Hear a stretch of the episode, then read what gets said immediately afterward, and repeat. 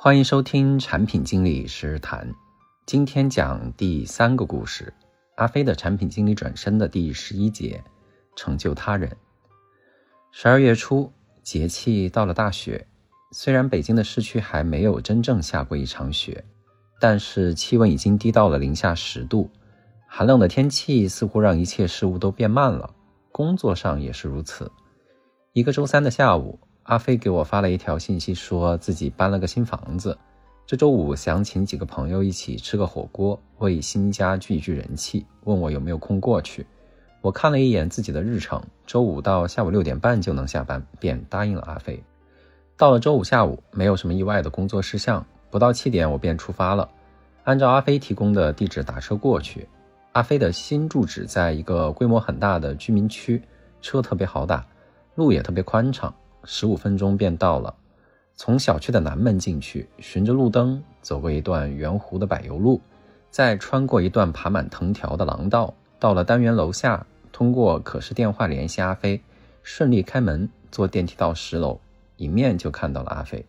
阿飞看我手上提着一个大瓶子，顺手接过去，看了一眼，问我说：“你这是买的酒吗？”我说。第一回总不能空手来，我买了瓶清酒，度数不高，大家可以一起喝一点。没两步便进了阿飞的家门，屋子不大，装修也很简洁，但是收拾得很整齐。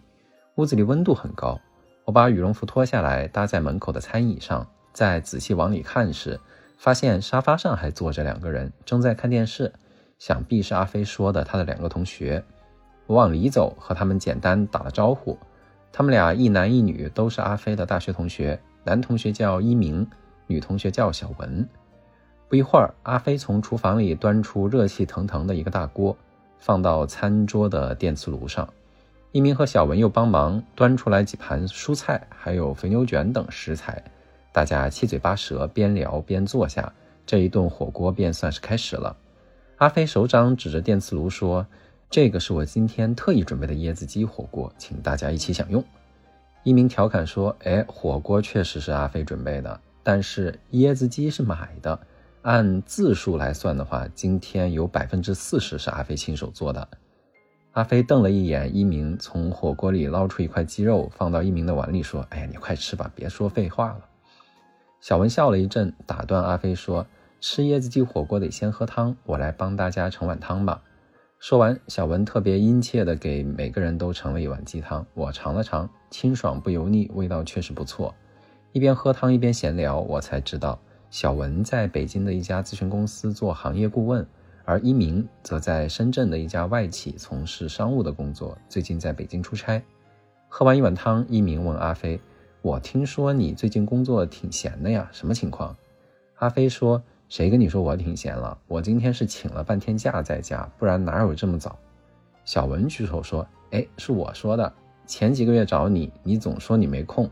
最近我看你常在同学群里出现，我就猜你比较闲。”阿飞回应说：“比前几个月是好一些，因为我今年年初刚接的部门，到现在也快一年了，算是基本理顺了吧，没那么捉襟见肘的繁忙了。”另外，我领导最近要调动，所以有一些项目也暂缓了。嗯，看着可能会闲一点吧。一鸣接着说：“那你得请你领导吃饭啊，毕竟是提拔你的人。哎，在职场上难得有贵人相助，得感谢一下。”小文张罗着往火锅里加了几颗牛肉丸，又放了点肥牛卷，附和一鸣说：“确实得感谢一下。”阿飞说：“下周我跟几个平级的同事一起请他吃个饭，到时候多喝一杯酒就行了。”听到喝酒，一鸣来了精神，说：“你快给我们弄点酒来，啥意思呀？我们不是贵人就不值得你喝一杯是吗？”阿飞笑着回应说：“这不才开始吃吗？行行行，我给你倒上。”阿飞把我带的清酒打开，拿来三个杯子，给我和一鸣倒上酒，又另外拿了一个杯子给小文倒了一杯煮火锅用的椰汁。阿飞举杯说：“来，感谢各位贵人赏脸，来我的新家聚人气，敬大家一杯。”喝完一杯，小文张罗着赶紧把肥牛捞出来分给大家。一鸣又开玩笑说：“我们是贵人没关系，小文是贵人，位分是不是低了一点？”小文正要把肥牛放到一鸣碗里，又收了回来，故意说：“你要是再废话多，今天你就只能喝汤。”一鸣笑了一阵，说：“怎么了？开始当家做主了？”大家闹哄哄一阵，我才明白，小文和阿飞的父母相互认识，以前就提过要撮合他们俩，但是明显也没有取得什么进展。一鸣知道之后，就经常拿他们俩开玩笑。又喝了几杯酒，一鸣叹了口气说：“哎，话说回来啊，在职业场上，要想有所成就，还真得有贵人相助。我有个朋友在一家集团公司做了两年的国内市场。”被上海分公司的领导看上了，直接调到上海去对接海外客户，提成拿到手软，真是令人羡慕。我看阿飞也是，遇到好领导还得好好珍惜。我插话说，嗯，有人帮助提携呢，确实特别幸运。嗯，但是我觉得更重要的可能还是自己的努力吧，毕竟好的机会可是可遇而不可求的。阿飞点点头说：“这个我同意，不管有没有贵人相助，自己的本职工作都得做好。”小文往火锅里添了点椰汁，开启话头问我：“你的职业生涯里有没有得到过贵人的相助呢？”我想了想说：“嗯，肯定是有人帮助过我，但是呢，我觉得我不太认同贵人相助这个概念。”一鸣不太理解，歪着头听着。我说：“在我职业生涯的早期，我也老听贵人相助的故事。我当时认识一个人，工作没多久，直接被调去做总经理的助理。”大家就老议论他怎么得到的贵人相助。后来他跟我和另外两个朋友吃了一次饭，我当时还想，哎，这会不会是一个什么来自总经理的考察或机会啊？难道我也马上要得到贵人相助了？现在回过头来想一想，当时自己还特别幼稚这个想法。阿飞问：“那换成现在你会怎么想呢？”我回答说：“我现在想肯定就会想得更简单一些，就是吃顿饭而已。”当时没有什么经验嘛，视野也比较狭窄，总觉得呢，隐藏在一些暗处有特别多有权有势的人，我的一言一行、一举一动应该如何表现才能得到他们的认可，然后就可以平步青云了，然后就可以获得职业上的成功了。我可能心里有很多这样子一些奇怪的想法。阿飞笑了笑说：“你这个说法就很像是电影里的情节，一群人在竞技场里面竞技。”幕后有一群人在看着，挑选属于自己的勇士啊、英雄啊、胜者。一鸣又补充说：“哎，这不就是电视里面真人秀的节目的套路吗？”我接着说：“抱着贵人相助的期待，便总有取悦别人的意图。要是专注到做事上面，反而就简单特别多，更容易有成绩。”我有一个朋友也是做产品经理，有一段时间负责做创新的产品。新产品嘛，需要很多领导啊、协同方的支持，大家对方向的认知又不统一，想法又经常发生变化，他便慢慢沉浸在了揣摩各方的意图上面，结果弄得自己特别的浮躁，天天拉着人各种开会啊、对信息。有一天呢，他突然就醒悟了，做产品最重要的是什么？还是客户认可。与其去揣摩领导的心思，不如把精力投到客户身上去。后来他花了很多时间和客户泡在一起，跟领导汇报呢，也是拿着客户的声音去据理力争，效果就好了很多。阿飞回应说：“哎，那看来客户才是真正的贵人喽。”我摇摇头说：“我觉得客户也不是什么贵人。”一鸣来了兴致，带着一点挑战的味道，环抱着双臂问我说：“那你觉得谁是贵人呢？”我笑了笑，回应一鸣说：“我觉得我的贵人永远只能是我自己。”我深入思考过这个问题啊，我发现人有一种习惯或者倾向，会在自己的脑海里创造一些幻象，用幻象来寄托自己的希望或者发泄自己的不满。例如，我的事业成功缺贵人相助，我的事业不顺是小人作祟。但是如果在生活中去做细致的考察，你会发现根本就不存在这样的人。不光个人吧，我觉得人类也是从蒙昧中走出来的。起初也是把丰收啊、疾病啊都寄托在不可捉摸的鬼神上面。随着心智的不断成熟，人就会慢慢明白，他不能依赖别的什么人或者东西，只能依赖自己自立自强。在想通这一点的时候，我其实是觉得特别绝望的，因为我自己很弱小啊，又没有什么资源，也做不成什么特别大的事情。但是慢慢的，我发现我自己的体力、智力、毅力就是我的资源，随时可以被调动。而且我还可以通过锻炼自己，不断丰富自己的体力、智力、毅力的资源储备。当我聚焦于自己的能力提升之后，我发现我自己再也不浮躁了，也不空虚了。每天都有特别多事情要做，慢慢也取得了越来越好的成绩。所以呢，我觉得我的贵人只能是我自己。听我说完这一段，阿飞似乎找到了一些同感，说：“嗯，我这半年来也有这样的体会啊。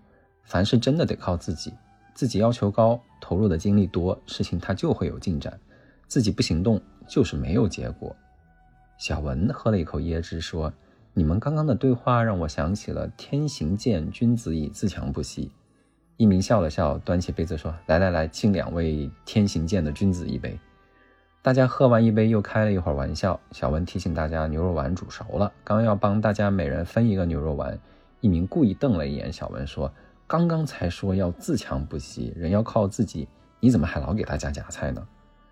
阿飞把自己的碗端起来说：“小文，别听一鸣上纲上线，我要一个牛肉丸。”一鸣又笑着说：“那我也要一个。”边吃边聊，一会儿火锅便快煮干了，阿飞去厨房拿出来一盒椰汁，加到火锅里。又端出来一盘鲜面条，准备给大家煮点主食。一鸣提出想弄点下酒菜，阿飞想了想，突然反应过来家里还有袋装的花生，又拆了两包，装好放到桌上。在等火锅煮开的时候，阿飞突然又开启了一个话题，说：“站在个人的角度，不去期待贵人相助；但是站在管理者的角度，我最近在读一些书籍，也都提到，管理者的职责是支持团队成员取得好的绩效。”是帮助和成就他人，那不要期待贵人相助，又要去帮助别人，这两个说法不是有矛盾吗？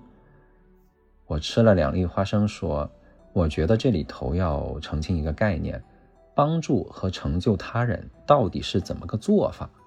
如果帮助和成就他人就是让他舒舒服服的，什么都不用做，躺着就能名利双收，我觉得这不是帮助和成就。这是在腐蚀人的筋骨。我心目中的帮助和成就他人，是给人机会，给人挑战，让他经历挫折、压力，甚至是痛苦，催促他在逆境中发愤图强，在奋斗中提升自己，在奋斗中明白人生的意义，最终学会自立与自强，取得属于自己的成就。所以，从我的角度来看，个人需要自立自强，而领导者成就他人。也是帮助他成为一个自立自强的人，就好比一个人点燃了自己，再去点燃其他人。我觉得这里头没有矛盾，是完全统一的。说完这一段，火锅里已经沸腾了起来。阿飞一边往火锅里面放面条，一边开玩笑说：“听了你这一段话，你看火锅都被烧开了。”我觉得特别好。我可能还没做到真正去成就他人吧，可能要做的是先去成就自己。我补充说。管理者在成就他人之前，要先成就自己，这个是肯定的。我最近在看一些彼得·德鲁克的书，书上有一段话说：“一位在自我发展方面卓有建树的上司，能为我们提供魅力十足的榜样。他能够鼓励下属发挥自己的长处，并帮助他们获得所需的工作经验。相反，有些上司总是会让下属泄气，紧盯着员工的短处。”老爱提醒他们哪些事情没做好，不愿意帮助员工获取对他们成长最有益的工作经验，这种上司只会妨碍员工的自我发展。这就是我最近看的一段哈。一个人如果不能自我奋进、自我超越，肯定也不能激励下属去取得进步，甚至只会让下属泄气失败。一鸣若有所思地说：“你这一段让我想到了《肖申克的救赎》里面的台词。”强者自渡，胜者渡人。那你觉得怎么才能更有效的发展自己呢？我回答说两个字：主动，或者说自驱。我在刚工作的时候，其实也不是特别主动。例如，大家要选一个小组长，我绝对不是那个举手的人，因为我觉得如果有更厉害的人来带领大家会更好，我就不要出那个风头了。其实这个想法也是我前面说的一个幻想。就是人喜欢把一些事情寄托在一些幻想上面，幻想有一个更厉害的人会来带领大家。到后来，我经历过一些专业水平不高、心胸也不是特别宽广的领导，让我感受特别不好。我天天抱怨的时候，就突然想起来，我自己每件事情又不去主动争取，就被动的等待着上天的安排。那运气不好，安排一个不好的领导，那不还是我自己的问题吗？如果我自己主动去争取，我至少能保证，那个小组长的位置上，他最差也就是我这个水平了。如果我赢得了竞选，那那我全力以赴带领大家去取得更好的成绩。如果我输了也不丢人，我也当了门槛和保底，也做了贡献。想通了这一点之后，我就从被动彻底转为了主动，自我发展的速度也得到了突飞猛进。一鸣吃了两粒花生，放下筷子，点了点头，端起杯子说：“这个道理我确实是第一次听到，有启发，我敬你一杯。”喝完一杯酒，小文接过话头说。你们的谈话让我想起我部门的一位领导，他很厉害，成绩也很不错，算是发展和成就了自己吧。但是呢，他对下属特别冷漠。他经常说的一句话就是不能对别人抱太大的希望，人都有惰性，而且江山易改，本性难移，你抱太大的希望就会失望。我转头问阿飞，问阿飞你怎么看这个问题？阿飞说，我自己也挺纠结这个问题。我是想给团队成员空间的，让大家各自去创新、去成长，不要一天到晚追进度、开大会。但是有的人他确实比较懒，还不如给他把任务给定死了，天天催他来的好。我笑了笑说：“这个问题恰好我最近看的书里面也说了。我给你们说一段哈，引述里面的原文：如果管理者从一开始就假设人是软弱的。”不愿意承担责任的、懒惰的，那么他得到的就一定是一些软弱的、不愿意承担责任的和懒惰的人。如果管理者假设人是有力量的、愿意承担责任的、渴望做贡献的，那么他可能遭遇一些失望。但管理者的首要任务就是促使人的力量得到充分的发挥。他必须从一开始就假设人是想要有所成就的。我也曾经纠结过这个问题。我以为给大家挑战的机会，给大家资源，大家就会自驱自强。但是很明显，有的人利用了这种宽松的空间去偷懒，但是也有人因为有空间得到了飞速的成长。我觉得呢，要看长期，看好的一面。哪怕只有一个人真正的被激发了、成长了，我觉得就非常非常的值得。说到这里，面都煮熟了，阿飞和小文张罗着给大家分面条。一鸣接着我的话说：“是啊。”有人被激发了，成长了，但是很可能很快就跳槽走了。我认识的领导就说：“培养的越好，跑得越快，还不如不培养。”我摆了摆筷子回应一鸣，我说：“我觉得这个想法不太对。我认识一个级别很高的管理者，就跟你说的想法特别相似。他说，部门培养年轻人花了很多心思，用了很多资源，待两年就走了，那还不如不培养。”但是呢，我同时还认识一个 C 叉 O 级别的管理者，他对这件事情的认识就很不一样。他说，年轻人的能力成长了，选择离开，说明团队没有给他更有挑战的机会，而且他出去了，去了同行那里，也是为行业做贡献。即使换了行业，还是为国家社会做贡献，那我们的培养就没有白费。成就他人绝对是非常有意义的事情，这就是胸怀和眼界的差异啊。一鸣抬头看了我一眼，说：“没错，格局还是要大一些啊！来，再干一杯。”可是我还是有一点不太明白，每个人都有自己的业绩考核，如果精力都投在成就他人身上，自己的考核目标没做到，不是连自己都保不住吗？这个矛盾怎么解决呢？我刚要说话，阿飞率先说了：“说这个道理我想通了，一个团队得靠每个人的努力才会有好的成绩。”成就了团队成员，也就成就了自己，因为任何的业绩本质上都还是靠人、靠大家创造出来的。我给阿飞竖了个大拇指，补充说：“对我觉得任何竞争本质上都是人才的竞争。时代和行业顺风顺水的时候，普普通通的人凑到一起搭个班子，也能拿到好的成绩。但是好的时候总是短暂的，在一般的时候，甚至行情很差的时候，怎么能够获得好的成绩呢？”只能靠优秀的人，那优秀的人凭啥要来我的团队呢？必然是因为我一直在思考怎么成就他，怎么帮助他有更好的成长，获得更好的生活，更好的回报。聪明人一定不傻，只能以真心换真心。你真心想要成就他，他才会真心想要成就团队。聊到这里，小文用筷子敲了敲碗，提醒说：“哎，面条再不吃就不好吃了。来来来，大家都分一碗吧。”小文给大家分了一碗面条，大家又各自浇了点汤底，撒了点葱花香菜，吃了一碗鲜美的面条。觥筹交错，谈谈笑笑，时间很快就过去了。到了晚上九点多，小文提议大家一起帮阿飞收拾收拾，然后趁着时间还早，各自回家。